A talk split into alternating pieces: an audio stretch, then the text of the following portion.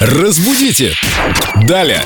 С нами Виктория Полякова, культуролог, знаток русского языка. И знаете, что меня радует? Что страна растет, строится, везде стройки, везде растут дома. И очень многие строители озабочены тем, а правильно ли они на стройке говорят. Вопросы с группы Эльдо Радио ВКонтакте. Вопросы культурологу Виктории Поляковой от Анатолия Уварова. Как правильно? Натяжка, натяжение, натягивание. Три вопросительных знака. Далее пояснение. Вопрос про строительные конструкции.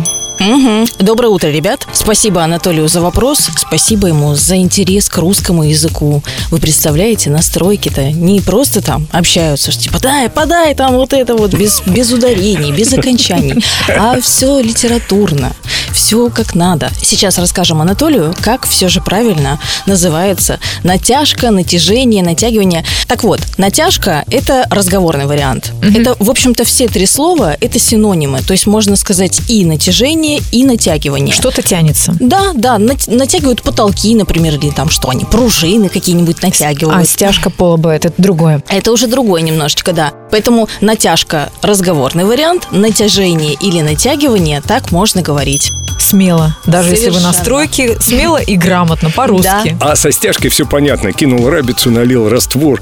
Вот тебе и стяжка готова. Чего? А Семен-то у нас, оказывается, еще и в строительстве знаток. А вы будто не знатоки. Так тут разговаривали о натяжке потолков. Мы больше о стилях. Мы больше теоретики. Интерьера. Спасибо за этот вопрос. Кстати, все могут задать свои вопросы Виктории Поляковой в официальной группе Эльдо Радио ВКонтакте. Вопрос филологу Виктории Поляковой. Разбудите! Далее!